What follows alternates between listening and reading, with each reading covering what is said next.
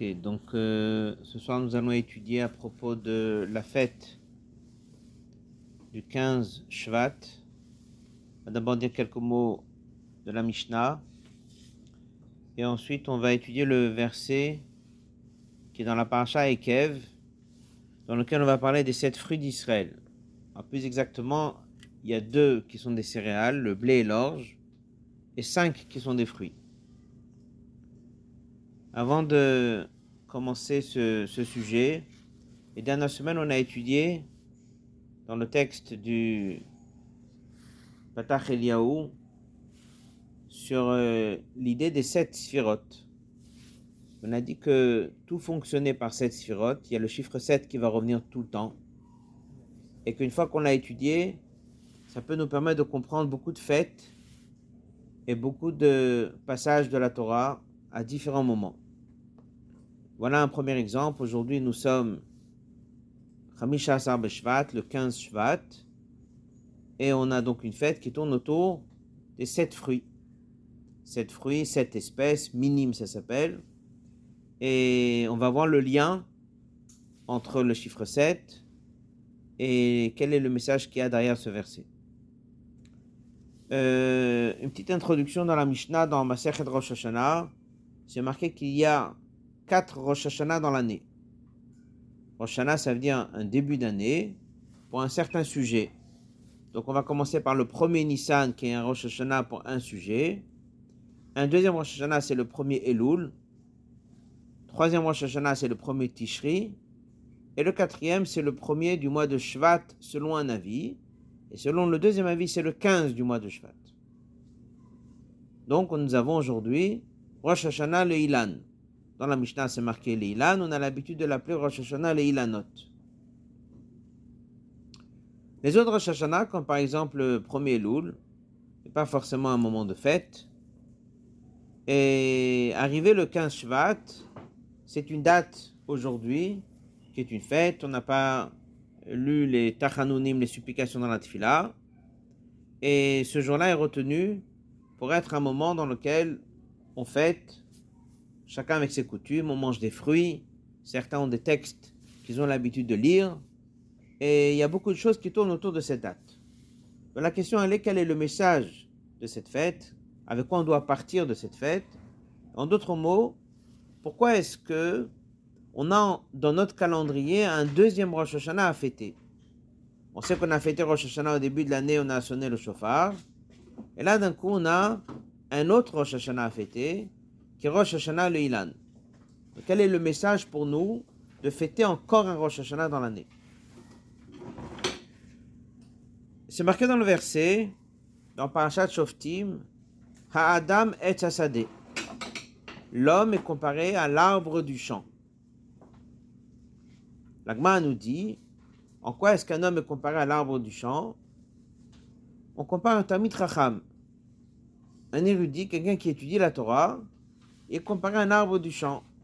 L'Agma a dit il y a des Tamid Chachamim qui sont des gens qui ont un bon enseignement, il y en a d'autres qui n'ont pas. Hagoun, pas Hagoun, ça dépend comment on traduit.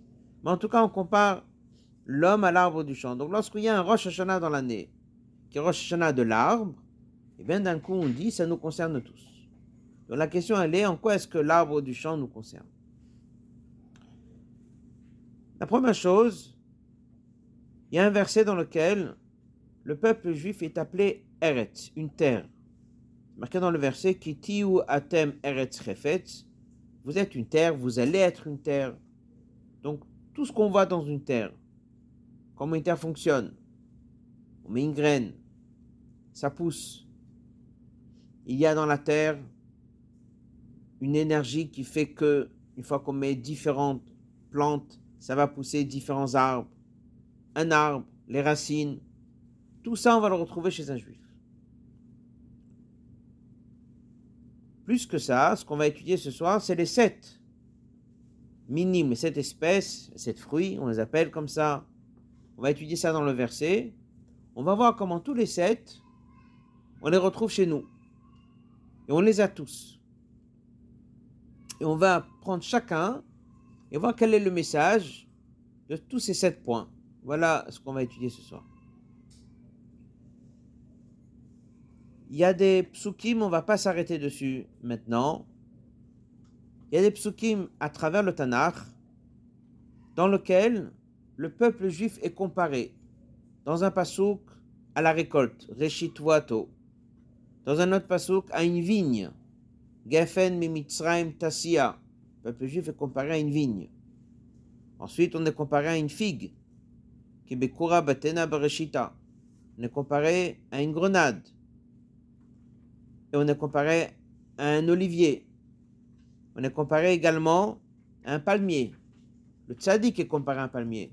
Donc nous avons un passou pour chaque fruit dans lequel le peuple juif est comparé. Donc ce, qu'on est, ce qui est le message dans un fruit, on va le retrouver chez les Bnei Israël. Donc lorsqu'on est aujourd'hui Rosh Hashanah Leilan, ou bien comme on a dit Rosh Hashanah Leilanot, et on mange des fruits, c'est le minag d'Israël de manger des fruits. Entre parenthèses, c'est marqué que minag il est même de manger les jours qui suivent, c'est-à-dire que ça amène aussi on dit la brioute, la santé, ça ajoute, ça renforce la santé d'un juif lorsqu'on mange les fruits à Toubishvat. Donc, on va voir que c'est non seulement le minag de manger les fruits, mais il y a aussi un message important qu'il faut s'arrêter dessus, c'est de savoir c'est quoi le message qu'il y a derrière ces sept fruits. La première chose, c'est la différence entre le céréal et un fruit. C'est quoi la différence entre le céréal et un fruit? Puisque Roshana est la note, c'est une manière de calculer les années au niveau de la récolte, pour savoir de quelle récolte ça vient. Roshana est la note, c'est que les fruits d'un arbre. C'est pas le blé, c'est pas, pas l'orge, qui sont des céréales. Quelle est la différence entre le céréal et un arbre? Il y a deux différences. La première différence, c'est que le céréal n'a pas de goût. C'est-à-dire, ce n'est pas quelque chose qui représente le ta'anoug, le plaisir d'un bon fruit. Céréales, c'est du blé, c'est de l'orge, mais c'est aussi quelque chose qu'on appelle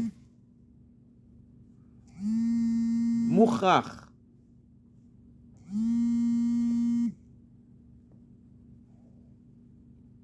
Mouchach, c'est-à-dire c'est quelque chose qui est obligatoire.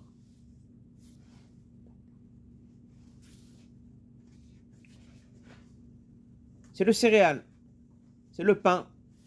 À partir de quand quelqu'un est rassasié, c'est lorsqu'il a mangé du pain. Lorsqu'il s'agit des fruits, c'est marqué que ce n'est pas quelque chose qui est obligatoire, mais c'est quelque chose qui vient en plus, en deuxième temps. Le fruit, c'est quelque chose qui amène à la personne un ta'anoug, un plaisir. Dieu, il a fait que le fruit a un bon goût. Deuxième différence, c'est la manière comment ça pousse. Parce qu'on va mettre des graines pour faire pousser du blé. Alors on dit c'est une question de quantité. On met une quantité de graines et ça va pousser beaucoup plus. Mais au niveau de la qualité, ça ne change pas beaucoup. Lorsqu'on va mettre des graines pour faire pousser un arbre, on va mettre dans la terre une graine, ça va donner un arbre avec des fruits, avec du jus. Donc, le résultat du fruit, il est à nos yeux différent que la graine que j'ai mis dans la terre. La joie et le plaisir de voir ce résultat, il est beaucoup plus important que lorsque j'ai fait pousser du céréal. J'ai mis des graines et j'ai obtenu des graines. Par contre, dans un arbre, j'ai mis des graines et j'ai un arbre avec des fruits. Donc il y a quelque chose de nouveau. Alors c'est un peu ça l'idée du 15 Shvat. C'est-à-dire, ça vient nous apprendre que lorsqu'on a commencé l'année, le mois de Tishri, c'est le symbole de la soumission. Hashanah, on a sonné le chauffard, on a des mitzvot, on fait ce que Dieu nous demande, on s'engage à faire ce que Dieu nous demande. On commence l'année avec obéir aux ordres que Dieu nous donne. Après que quelqu'un a passé quelques mois, on lui demande maintenant de s'arrêter est de fêter un nouveau Rosh Hashanah dans lequel on va lui demander maintenant d'essayer de faire en sorte que dans ce qu'il fait, il a un plaisir dans le service de Dieu. Dans ce qu'il fait, il comprenne ce qu'il apprenne, qu'il apprécie chaque mitzvah, qu'il essaie d'approfondir, qu'il essaie de passer à un deuxième niveau qui est plus haut, que ça c'est le ta'anouk, c'est le plaisir. Donc ça c'est un peu les grandes lignes entre le Rosh Hashanah du début de l'année, que ça c'est le céréal, c'est à la fois important et c'est là où la personne il est rassasiée, mais de l'autre côté, il manque la joie, il manque le plaisir. En deuxième temps, on nous ajoute un deuxième Rosh Hashanah. Celui-là, il va tourner autour du fruit, du bon goût et de la joie et de la simcha. C'est la première chose. Maintenant, on va s'arrêter un peu sur les sept fruits qui sont cités dans ce fameux pasouk, dans ce verset. Dans les livres de la Kabbalah, surtout du Harizal, le côté Torah du Harizal, là-bas on trouve que les sept séphirotes qu'on a étudiés les dernières semaines correspondent aux sept fruits qui sont cités dans ce verset. On va pas faire maintenant le rapprochement de tous les sept, on va faire que les deux derniers. On va plutôt donner l'explication et le sens et le message de chacun des sept. On va commencer par le premier, Chita. On va parler maintenant du premier, c'est le blé. C'est quoi le blé? Alors, dans la Gemara, on considère, c'est comme ça que ça se passe, le blé est généralement la nourriture d'un homme. Par contre, aura l'orge, c'est la nourriture pour les animaux. Bien que, il y a certains plats qu'on peut manger avec de l'orge, généralement, c'est comme ça que c'est raconté dans la Gemara. La raconte une histoire que la Gemara nous raconte l'importance de parler des choses d'une manière positive. La raconte qu'une fois, il y avait une famine, il y avait la récolte, elle n'était pas bonne on a envoyé quelqu'un pour aller visiter les champs et voir et nous dire comment était la récolte cette année, est-ce que ça a bien poussé ou pas. Qui revient, il n'a pas voulu annoncer une mauvaise nouvelle, il n'a pas voulu avoir une mauvaise parole, il n'a pas voulu dire que le blé a mal poussé. Donc il dit, l'orge a bien poussé. Alors l'agma a dit qu'on lui a répondu, ça c'est une annonce que tu peux aller donner aux chevaux vos ânes. Et ça, c'est très profond comme passage de Gemara. Il y a toute une explication. C'était quoi la question et la réponse? Mais ça, c'est ce que l'Agma a l'air de nous apprendre à première vue. Donc, le blé, c'est la nourriture d'un homme. Et l'ange, c'est la nourriture d'un animal. On a déjà étudié une fois que chaque personne, il a en lui une âme divine et une âme animale. L'âme divine, c'est ça qui fait la différence entre un homme et un animal. Un animal n'a pas d'âme divine. L'âme divine, c'est ce qui le rattache à Dieu. L'âme animale, c'est ce qui le rattache au monde. Alors, la première mission de la personne, c'est quoi? Est-ce que c'est le blé ou est-ce que c'est l'orge? On va parler un peu des deux. On va soulever trois points dans lesquels apparemment c'est l'orge en premier, mais quand même on a mis le blé en premier. Premier point. Lorsque Dieu a créé le monde, il a créé en premier les animaux. Ils ont pu créer l'homme en premier. C'est la première chose qu'il a créée, ce sont les animaux. Et c'est qu'après qu'il a créé l'homme. Donc apparemment, dans l'ordre des choses, c'est d'abord l'animal. Deuxièmement, il y a un Gemara qui dit que les Chachamim, lorsqu'ils mangeaient tous les jours, ils s'assuraient d'abord de donner à manger à leurs animaux avant de manger eux-mêmes. C'est marqué dans le verset, on le dit dans le Shema Israël tous les jours. Je donnerai de l'herbe dans le champ pour tes animaux, et après tu mangeras et tu te rassasiras toi-même. Donc d'abord on s'occupe de nos animaux, et après on s'occupe de nous-mêmes. Ça fait déjà deux points qui favorisent d'abord l'animal avant l'homme.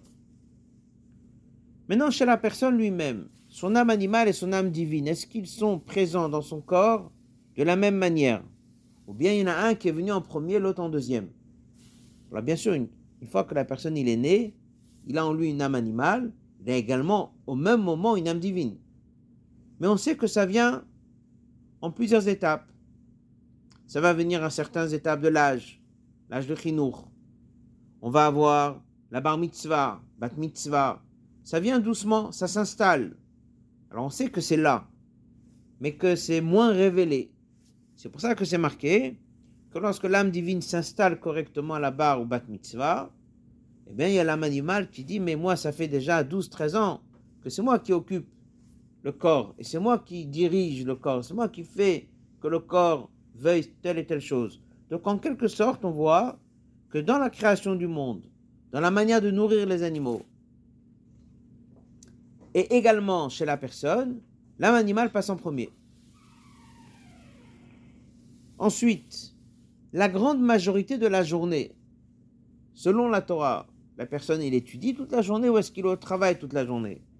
La grande majorité de l'occupation de la personne est dans le monde du travail. Donc il est plus occupé avec son âme animale qu'avec son âme divine. Avec tout ça, on aurait dû mettre normalement dans l'ordre des sept on a dû mettre l'orge en premier. Et entre parenthèses, on ne va pas maintenant rentrer dedans, mais on dit que la fête de Pessah, c'est là où l'orge a déjà poussé, et le blé sera prêt que pour la fête de Shavuot. Parce qu'on est sorti d'Égypte, on s'occupe d'abord de l'orge, et c'est après à Shavuot qu'on s'occupe du blé. Donc c'est d'abord l'orge, et c'est après le blé. Alors si c'est comme ça, pourquoi est-ce que dans l'ordre que nous avons dans les sept, on commence avec le blé et ensuite on met l'orge? La réponse, c'est que dans les faits, c'est l'âme animale qui est là en premier, dans le monde, chez l'homme et dans son occupation. Mais lorsque je suis en mission et je dois faire ce que Dieu me demande, eh bien je dois d'abord nourrir mon âme divine avant de pouvoir venir et parler à mon âme animale. C'est-à-dire que dans l'ordre de la journée, je vais d'abord renforcer mon âme divine et c'est que après que je vais renforcer mon âme animale. Un exemple, le matin, je dis Modéani, je remercie Dieu, la première chose qui m'a donné mon âme divine. C'est après que je vais le remercier sur ma santé et sur mon corps. Première phrase qu'on dit, le Kain Shenatatabim, le Shama qui est là, elle est venue, elle est descendue. La même chose dans le Shema Israël. On dit Va'aftat Hashem Elokecha, tu aimeras Dieu ton Dieu, c'est ton âme divine. Après tu dis Vafra avec les deux vêtes, pour que ça ait aussi une influence sur l'âme animale. Donc, le corps, il est d'abord essentiellement occupé par l'âme animale, et au niveau de l'ordre, comment Dieu a créé les choses.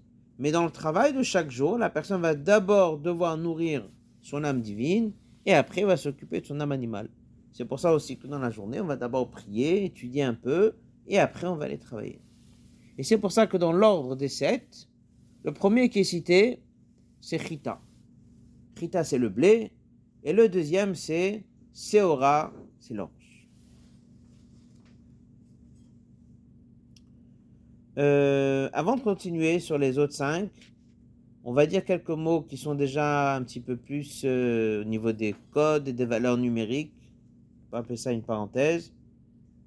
C'est marqué dans Chassidut, dans Kabbalah, Chita, c'est la valeur numérique 22. Ce sont les 22 lettres de la Torah que Dieu donne à chacun pour nourrir son âme divine, pour pouvoir faire le travail ici sur terre. C'est pour ça qu'à Shavuot, dès qu'on amène l'offrande à Dieu, on l'amène à base de blé. Parce que Chita, c'est les 22 lettres de la Torah. Seora, on a dit que c'est l'orge. L'orge, c'est, on a dit, le côté le plus bas. C'est la nourriture animale. Eh bien, si on regarde on avait étudié qu'il y avait les sept sphirotes, on a dit, on a dit qu'il y avait dix. On a dit que les dix correspondaient aux quatre lettres du nom de Dieu. Le Yud, le He, le Vav et le dernier He. Le dernier on avait étudié une fois, c'est Malchut. Malchut, c'est le niveau le plus bas des dix.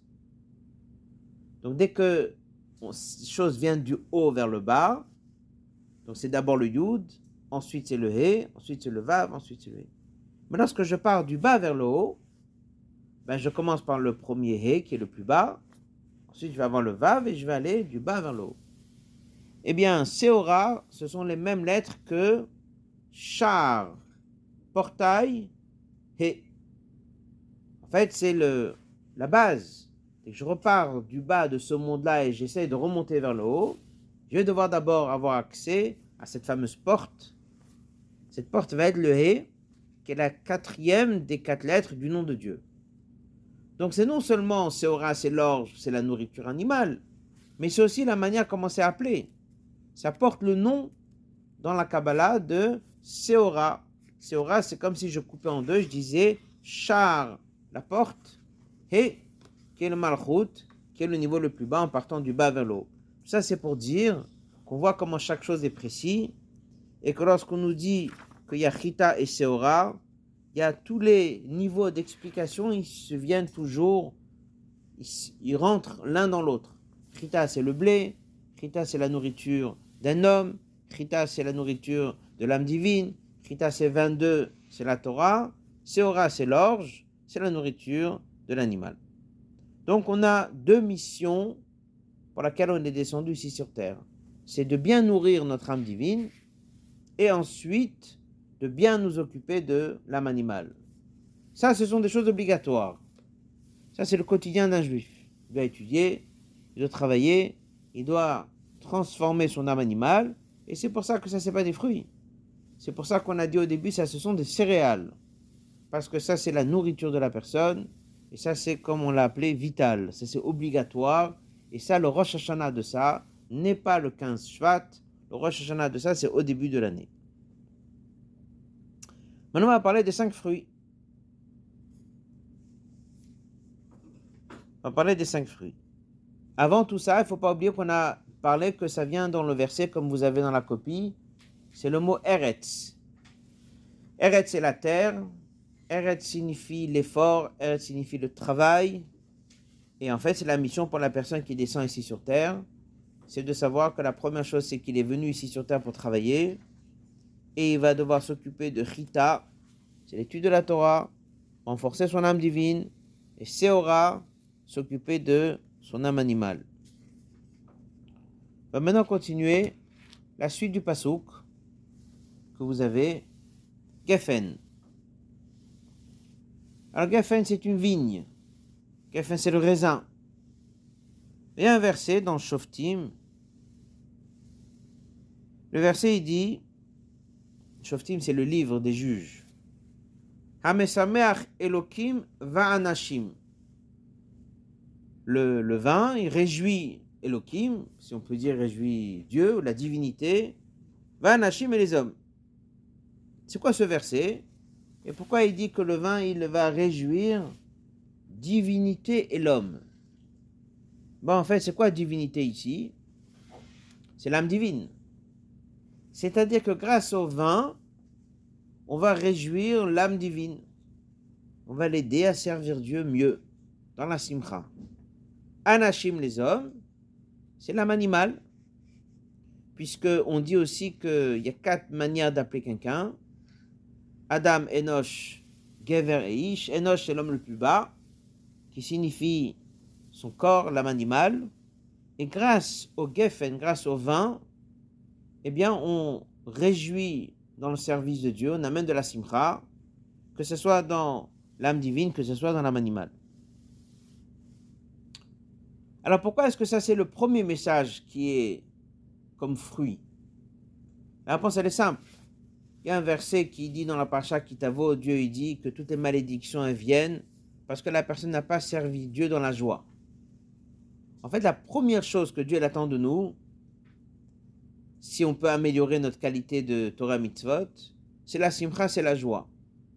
On a déjà appris ça une fois. La joie, ça brise toutes les barrières, toutes les limites.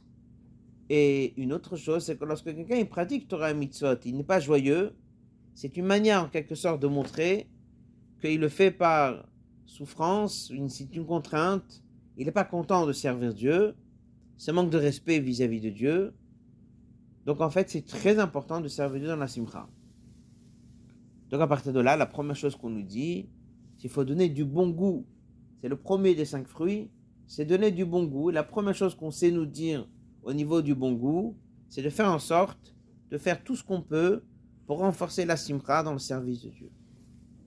Prier dans la joie, étudier dans la joie. Un Shabbat, ça doit être joyeux. Une mitzvah, ça doit se faire dans la joie. Partout où on peut faire en sorte que Torah et mitzvot se fassent d'une manière joyeuse, ça c'est le message de Geffen. Après, on parle de TNA.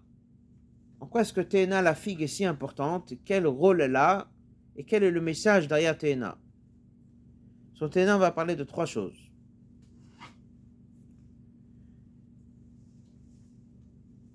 Il y a un verset qui dit Toena ou mevakesh. Toena, c'est une figue, mais Toena, c'est aussi des arguments. C'est tout ce qui est difficile. Tout ce qui est gens qui se plaignent, qui argumentent. À quoi ça fait allusion? Parce que Dieu il a créé le monde, il a créé deux arbres. Il a créé l'arbre de la vie, l'arbre de la connaissance du bien et du mal. On dit que depuis qu'Adam et Chava ils ont fauté, à ce moment-là, dans chaque chose, il y a un mélange de bien et de mal. Il n'y a pas du bien sans mal, il n'y a pas du mal sans bien. Le travail d'un juif, c'est de trier entre le bien et le mal. Il y a un avis qui dit que c'était quoi l'arbre qu'ils ont mangé, ce fameux fruit qu'il ne fallait pas toucher? Ben, C'était la téna, c'était la figue. Comment est-ce que on a corrigé cette erreur? Alors c'est marqué dans la Torah qu'on a créé un vêtement et à partir de quoi a été fait ce vêtement? À partir des branches de figuier. En fait, on nous apprend que la figue était le symbole de l'argument, du problème. C'était le symbole du fruit dans lequel il y a le mélange. Donc on fait attention au bien et le mal. Et comment est-ce qu'on corrige? Ben, C'est le travail d'un juif, c'est ça. C'est de séparer le bien du mal. Et d'éclaircir là où il y a du bien, là où il y a du mal, et de mettre les choses en place. Donc tout le travail d'un juif, il tourne beaucoup autour de la TNA de la figue. On va ajouter encore un mot, c'est que dès qu'on parle dans la Torah de ce problème de la figue, on dit tout de suite que comment est-ce que ça a été corrigé? Dieu est venu, il a créé un vêtement. C'est quoi l'idée de créer un vêtement? Ça, on a parlé il y a deux semaines, qu'il y a toujours un triple vêtement. Pensée, parole et action. Le vêtement, c'était les fameux trois mondes. On a dit qu'il y avait quatre mondes. Il y avait un monde qui était, on va dire, comme le corps. Et après, il y avait trois mondes qui étaient comme trois niveaux de vêtements. Ces trois niveaux de vêtements, c'est les vêtements de la personne. C'est tout ce qui est ses pensées, tout ce qui est sa parole et tout ce qui est son action. Une personne descend ici sur terre, il a l'âme divine qui lui donne de la force, et la lame animale qui doit travailler son caractère, mais il doit aussi faire attention à travailler ses pensées, ses paroles et ses actions. Ce sont ça les trois vêtements. Et ça, c'est ce que Dieu répond à Adam et Chava lorsqu'ils ont fauté. Lorsqu'ils ont fauté, ils ont mis un mélange du bien et du mal dans chaque chose. Donc, ils vont devoir toujours travailler 24 heures sur 24. Il y a des choses qu'on travaille à travers la pensée, certaines choses qu'on travaille qui sont dans la parole, et certaines choses sont l'action. Donc ici, c'est quoi? Eh bien, c'est l'âme divine, l'âme animale, tout ça dans la joie. On descend maintenant d'un cran, on va se mettre à travailler, pensée, parole et action. Et pour finir, le dernier, bien qu'on est au cinquième, et c'est le dernier comme vous allez voir, c'est Rimon. Rimon, c'est la grenade. Alors, c'est quoi une grenade? Il y a beaucoup de choses dans une grenade. Une grenade, c'est un, fruit qui est vide. C'est une pomme, c'est plein. Une grenade, c'est une poche. Dedans, il y a plein de graines. Sinon, il n'y a rien d'autre que les graines. Donc c'est vide. Mais d'un autre côté, c'est plein. Le double message, il est, c'est que quelqu'un qu'on aurait pu penser qu'il est vide, quand même on nous dit qu'il est plein. Il est plein de mitzvot, et c'est ce que la Gemara dit, qu'un rachat, qui apparemment peut-être il est vide, et bien on dit non, il a quand même plein de mitzvot. Donc les graines qu'il y a dans une grenade, ce sont les mitzvot, et c'est pour ça qu'il y a des traditions qui nous disent qu'il y a 613 graines dans une grenade. Il y a d'autres textes qui nous disent qu'il y a 248 graines dans une grenade, 248 mitzvot positives. Fait, c'est une quantité importante de graines qu'il y a dans une grenade qui est le symbole des mitzvot. C'est quoi la particularité des graines? C'est que chaque graine, elle est enveloppée de, la chair, si on peut dire, du fruit. Et que chaque fruit est différent.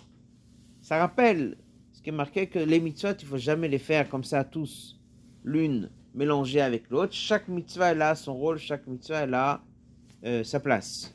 Et comme ça, il y a plusieurs comparaisons qui sont faites dans les livres entre une grenade et les mitzvot. Donc le parcours d'un juif, il a déjà cinq points.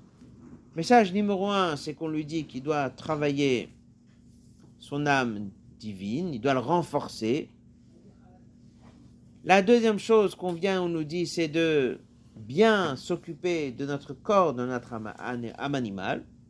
Point numéro 3, c'est l'importance de la simcha. Point numéro 4, c'est le parcours du travail d'un juif, c'est tout ce qui est lié à sa pensée par l'action. Et point numéro 5, eh bien, c'est le travail dans le monde dans lequel on est.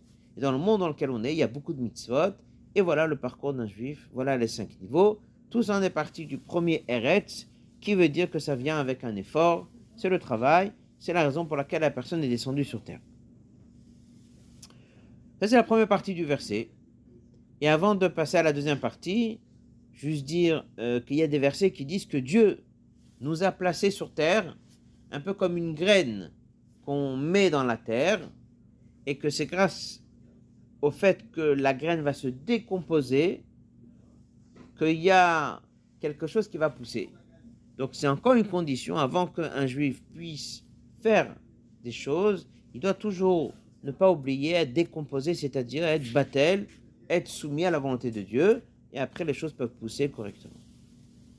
Si vous prenez la copie que vous avez, vous remarquez que la Torah, elle, donne maintenant à nouveau le mot Eretz. En hébreu, il y a deux fois le mot Eretz. D'abord, on a mis le mot Eretz, on en a cité cinq, et après, on a mis une deuxième fois le mot Eretz. Donc la question que tout le monde pourrait se poser, pourquoi la Torah a besoin de dire deux fois le mot Eretz Elle aurait pu se contenter de mettre une seule fois le mot Eretz?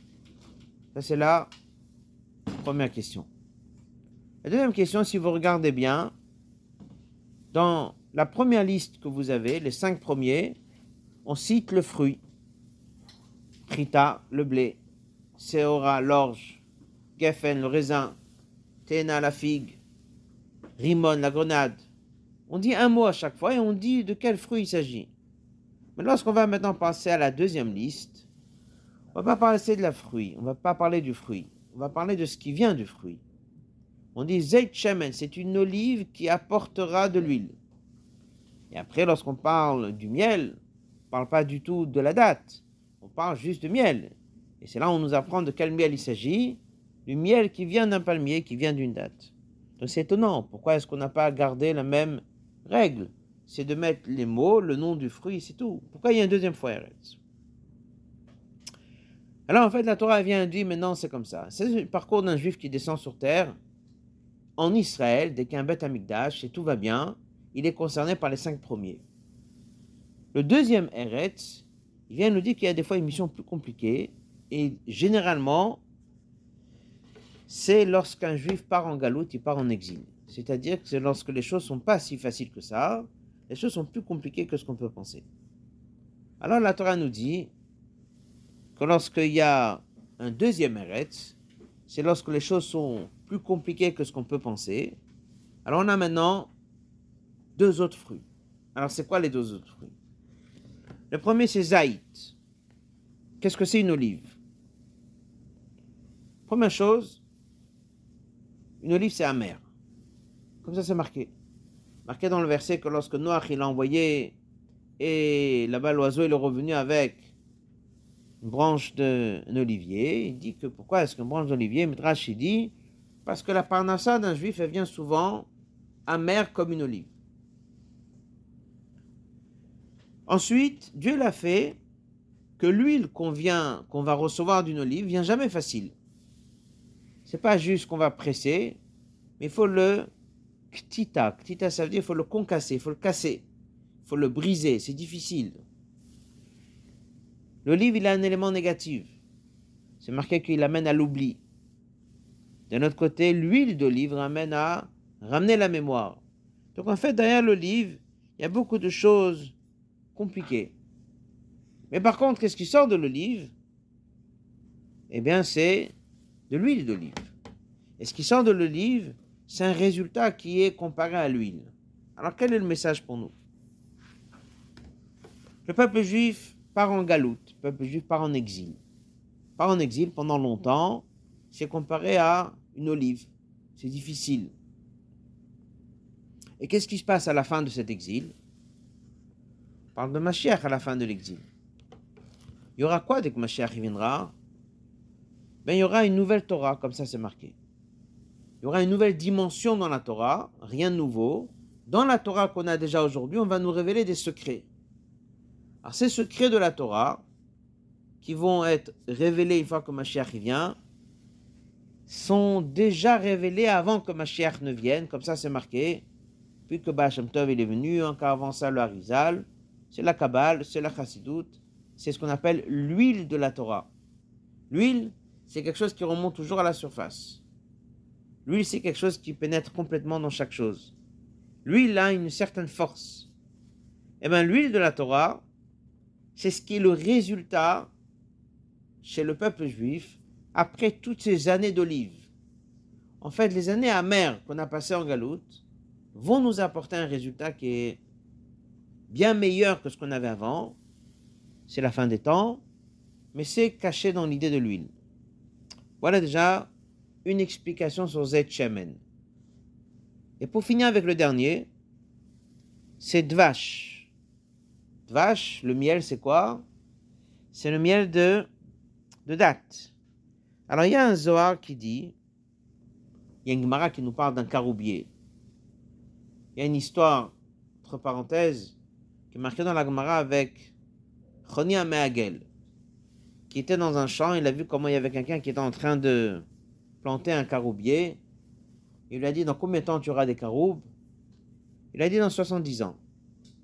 Alors il lui dit Est-ce que tu seras là dans 70 ans pour profiter de ces caroubes? Il dit Non. Il dit Alors pourquoi tu fais ça? Il dit Si mon grand-père n'avait pas planté pour moi des caroubiers, moi j'aurais pas eu de caroubier. Donc je suis obligé aussi de penser à mes petits-enfants qui plantent un caroubier pour avoir un résultat dans 70 ans que lui bénéficiera pas de ce résultat. Omar raconte l'histoire. Chonia Mahagal, il s'est endormi sur un tronc d'arbre il s'est réveillé 70 ans plus tard. Il est parti dans la ville. Il a dit Est-ce que vous connaissez quelqu'un qui s'appelle Chonia Mahagal? Il dit Non, c'est quelqu'un qui était là il y a très longtemps, mais on ne se rappelle pas de lui. Comme ça, l'Agma raconte. Il s'est tourné vers Dieu, il a dit Vive sans des amis, personne ne me reconnaît, personne ne me connaît, personne ne va me croire que je suis Chonia Mahagal. Il a demandé de partir et c'est comme ça qu'il est décédé. Cette histoire est marquée dans l'Agma à propos d'un caroubier. Mais le Zohar, il dit que chez un palmier aussi, c'est la même chose. C'est-à-dire qu'une date, depuis que je plantais le palmier jusqu'à que je vais avoir une bonne date avec un bon miel, il faut attendre 70 ans. Il y a le fameux pasouk qui dit Tzadik atama yifrach. Un tzadik, ça va pousser comme un palmier. Donc en fait, le résultat de la vie d'un homme, c'est 70 ans. Et pourquoi 70 ans? Marqué dans le verset comme ça. Pourquoi 70 ans? Ça revient à ce qu'on a étudié, le chiffre 7. Le chiffre 7, ce sont les 7 midotes. Et chacun un multiple de 10. Donc la perfection de mon travail sur Terre de raffiner les 7 midotes, c'est lorsque je vais atteindre 70 ans. C'est pour ça que le Teilim dit Yumesh nous la vie d'un homme, elle est généralement de 70 ans. C'est ce qui est marqué dans Teilim. Après, Dieu donne plus, mais on est là essentiellement pour faire un travail sur 70 ans. Alors, le résultat du travail ici sur Terre, c'est d'avoir à la fin du miel. Et ce fameux miel, c'est la date qui va sortir de ce palmier. Et ça, on va essentiellement l'avoir d'après les textes une fois que Mashiach soit venu. Ça veut dire que l'huile, on l'a déjà un peu avant que Mashiach vienne. Donc on a étape 1, c'est le galout, c'est l'exil. Ça, ce sont les olives. Étape 2, c'est un avant-goût avant que Mashiach vienne. On a déjà des enseignements qui sont l'huile de la Torah, et une fois que Mashiach va venir, on aura donc le résultat de tout ce travail qu'on a fait pendant cet exil, qui sont les, les dates qui vont apporter ce fameux, ce fameux miel. À partir de là, une fois qu'on a vu un peu comment ce pasouk qu'il est là, on comprend qu'ici, ce n'est pas juste la terre d'Israël qui est bénie avec les sept, les sept fruits, comme on les appelle, mais c'est chaque juif. Il a en lui tous les sept. Il va devoir travailler son âme divine, il va devoir travailler son âme animale, il va devoir développer la simcha, il va s'occuper de pensées, paroles et actions, il va devoir faire des mitzvot. Ensuite, il y a des difficultés. Dans les difficultés, on lui dit que c'est difficile, mais à la fin, ça donnera, comme on a dit, de l'huile, ça donnera de la lumière. Et pour finir, ça donnera du, miel. À partir de là, on a compris que les sept fruits qui sont là représentent, comme on a dit, les sept midot, les sept vertus. C'est marqué dans le, dans le Zohar, c'est marqué, on retrouve ça dans les livres, que chacun représente un des sept. Et les deux derniers, c'est Yesod et Malchut, qu'on avait étudié. Malchut, c'est le niveau le plus bas, et c'est pour ça que c'est le chiffre 70. Donc, la date, qui est le septième, va donc prendre 70 ans parce que c'est la perfection de tous les six qui étaient là avant. Euh, juste ajouter ici un point. Il y a une, euh, il y a une aftara qu'on a lu ce, ce, Shabbat sur Dvora qui était une, une prophétesse. Elle avait la nevoie. C'est marqué qu'elle était assise tachat tomer, sous un arbre, sous un, sous un palmier. Et cette aftara, elle a beaucoup de rapprochements avec qu'on est en train, en train de parler, c'est le palmier, c'est la fin, c'est la fin, c'est la fin de l'exil, et elle marque ce lien entre Dieu et le peuple juif, et comme c'est marqué là-bas que le pays était calme pendant 40 ans. En fait, le chiffre 40 qui va revenir, c'est le travail des 39 travaux qu'on a parlé, 39 travaux de Shabbat, puisque le cours il est souvent lié à Shabbat. Les 39 travaux de Shabbat, c'est qu'on n'a pas encore atteint la perfection du 40. Lorsqu'on va atteindre la perfection du 40, c'est lorsque Mashiach viendra. Donc en fait, la perfection de la date au bout de 70 ans aura donc le rapprochement avec la perfection des 40 ans, c'est lorsqu'on a fini notre mission. Donc à chaque fois avant qu'on finisse mission, ce sera 39 avant qu'on arrive à 40. Ou bien ce sera 6 avant qu'on arrive à 7. Les 6 jours de la semaine avant d'arriver à Shabbat. Donc la perfection de quelque chose, c'est lorsqu'on atteint le chiffre 70 et c'est lorsqu'on atteint le chiffre 40. Donc on peut avoir un simple verset qui était dans l'Aftara la semaine dernière, dans lequel on va parler de Dvorah qui va se trouver sous un palmier, et on va dire que c'était calme pendant 40 ans. Ça fait allusion à cette époque de perfection et de cette fin de travail. Euh, dans la même terre que Dieu a mis ses dans la même terre que Dieu a mis ses puisqu'on vient de dire que nous sommes comparés à des graines que Dieu met ici sur terre pour que ça pousse. Il y a encore quelque chose, et on va finir avec ça sur le mot du Baal Shem. Le Baal Shem il dit, c'est marqué dans le verset Kiti où vous allez être Eretz Chefetz. Eretz Chefetz, c'est une terre, Chefetz de désir, de volonté de Dieu. Donc, euh, un juif est comparé à la terre. Alors, avec tout ce qu'on a appris, on est comparé à la terre, puisque dans cette terre, il y a ces sept fruits, tous les messages qu'on a vus, il y a tous les sept fruits, il y a le céréal, il y a les fruits, il y a le livre, il y a euh, la date, il y a tout ce qu'il faut.